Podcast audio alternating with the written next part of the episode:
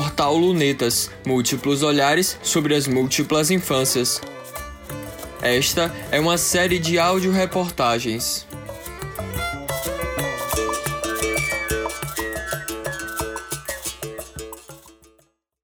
Educação Ambiental Preparando crianças para desafios do futuro.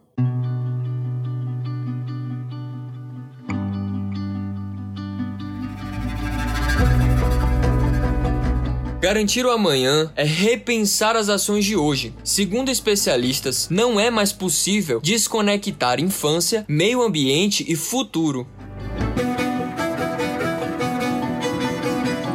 Crise climática tem cada vez mais colocado em xeque o modelo de vida e o tipo de consumo estimulado nos últimos séculos. Os efeitos climáticos extremos já estão mudando as temperaturas e as estações do ano, e isso terá impacto direto na nossa produção de comida e no acesso à água. Atenta a pesquisadora e presidente da organização Plant for the Planet Brasil, Evelyn Araripe. Segundo ela, é urgente educar as crianças para lidar com os desafios do futuro, que irão exigir transformação transformações na maneira de pensar e agir, com o objetivo de sensibilizar a população sobre a importância da preservação ambiental, a Organização das Nações Unidas, ONU, estabeleceu o dia 5 de junho como o Dia Mundial do Meio Ambiente. A palavra-chave eleita pela organização para a campanha de 2020 é biodiversidade, valor que traduz a variedade natural necessária para a manutenção das florestas, mas que também se cultiva na convivência social por meio do cuidado.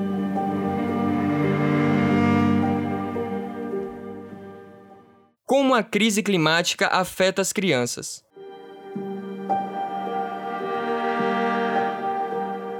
As crianças são as mais vulneráveis diante da intensificação das mudanças climáticas. De acordo com o estudo de 2018 publicado pela Organização Mundial de Saúde, a OMS, pelo menos uma entre quatro mortes de crianças estão associadas a riscos ambientais. Além de doenças respiratórias causadas diretamente pela poluição do ar e aumento das ondas de calor, eventos climáticos extremos têm sido a maior causa do deslocamento forçado das populações mais pobres do mundo.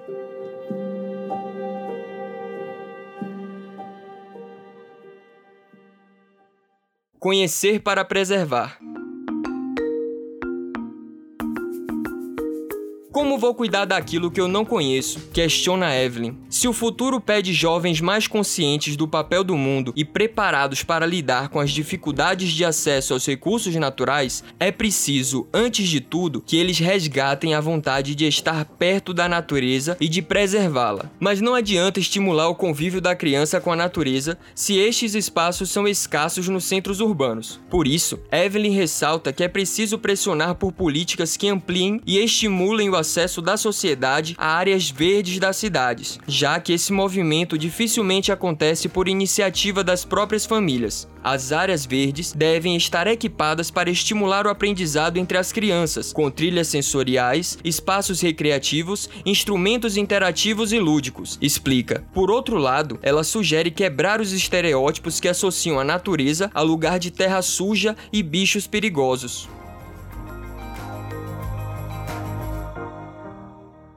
Prescrição médica, natureza.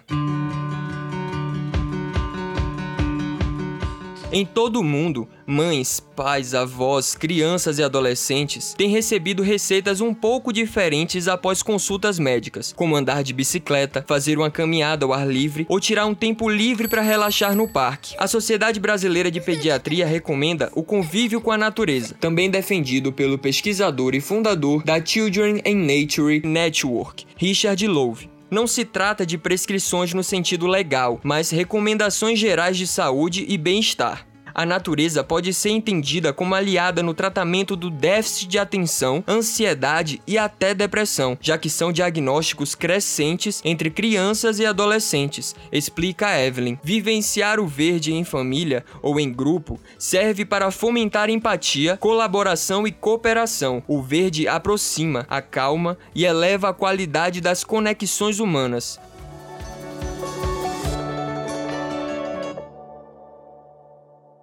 O papel da escola na educação ambiental.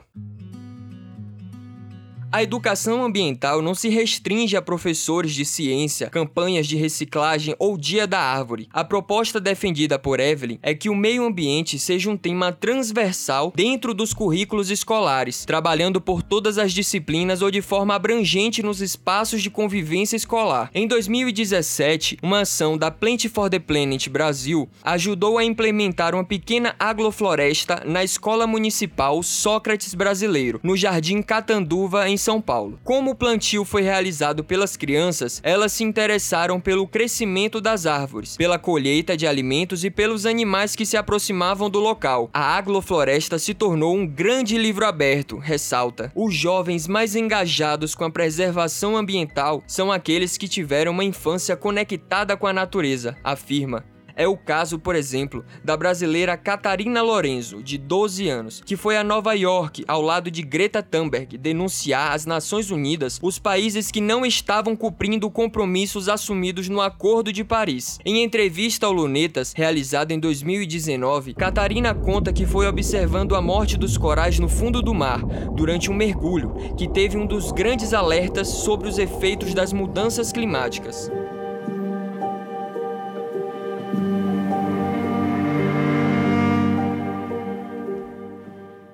Revendo hábitos de consumo dentro de casa. A pandemia de Covid-19 trouxe uma oportunidade de reflexão sobre o modelo de vida atual, especialmente das grandes cidades. A sociedade de hiperconsumo que construímos não trouxe igualdade de acesso, gerou abismos entre grupos humanos e mais conflitos, afirma Raquel Biederman, da World Resources Institute. Dessa forma, o exercício de repensar a saúde financeira, emocional e ambiental pode começar dentro de casa. Grande parte das ações está relacionada ao consumo, economizar água e energia elétrica, comprar menos carne, gerir adequadamente os resíduos e optar por materiais ambientalmente menos agressivos.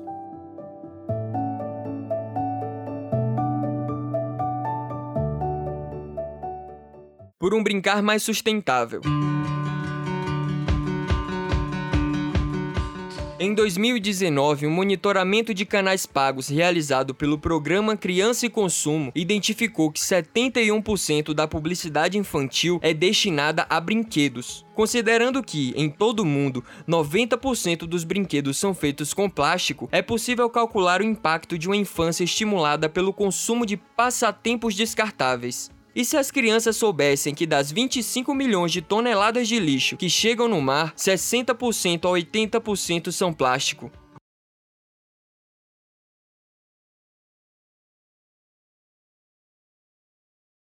A cicloativista e jornalista Aline Cavalcante, da Coalizão Clima e Mobilidade Ativa, está na lista das cinco visionárias urbanas na América Latina, segundo a revista Americans Quarterly. Mãe do Cauê de 4 anos, para ela sustentabilidade é prática de rotina. Usar a bicicleta como meio de transporte, consumir sempre que possível alimentos orgânicos ou de produtores locais, conversar sobre a origem dos alimentos com o filho, escolher desenhos animados ou livros que abordem a questão ambiental, frequentar feiras de economia solidária, onde encontra roupas e brinquedos reutilizados, são formas de, desde cedo, transformar práticas sustentáveis em hábito Tento mostrar de forma lúdica que tudo está conectado: cidade, campo e floresta, diz Aline. Criando cidadãos ativos. A máxima da ativista ambiental Greta Thunberg pode ganhar força. Ninguém é pequeno demais para fazer a diferença. Mas, se a sociedade quer conhecer jovens inspiradores e engajados como a sueca que iniciou uma greve global pelo clima, terá de fazer as pazes com a política. Isso não significa necessariamente, como defende Aline Cavalcante, participar da política institucional, mas entender que qualquer escolha pessoal impacta diretamente a sociedade e o meio ambiente. Todas as ações têm impacto. O desafio é como diminuí-lo, já que somos muitos. Acredito na força do exemplo, na referência que posso ser para o meu filho, afirma Aline. Pedalando com o filho por praças, parques e rios, Aline vivencia o potencial educativo dos espaços públicos da cidade, construindo um repertório de cidadania, convivência e respeito em família. Tudo isso é político, dispara. Dessa maneira, ela une as ações individuais àquelas que exigem mobilização coletiva. Costuma levar Cauê às reuniões do Conselho Participativo do bairro ou envolvê-lo nas ações de solidariedade iniciadas pela comunidade escolar. A cicloativista acredita que desta forma está criando cidadãos conscientes para influenciar na pressão por políticas públicas, para que governos locais, prefeituras e secretarias do meio ambiente realizem projetos com orçamentos e metodologias aplicáveis, capazes de gerar escala. Que haja mais gretas, queremos jovens de diferentes nacionalidades, raças e etnias ocupando espaços de lideranças. Esse é um trabalho geracional. Como alertou o líder ambiental Ailton Krenak em seu livro O Amanhã Não Está à Venda, o planeta dá sinais de que não está suportando a demanda e a sustentabilidade apenas como discurso. A pandemia do coronavírus é, nas palavras do autor, um anzol nos puxando para a consciência. Pensar no futuro é pensar nas ações de hoje, relacionando como escolhas individuais levaram a humanidade a este ponto. Ao mesmo tempo, Krenak defende uma nova ética. As mudanças já estão em gestação.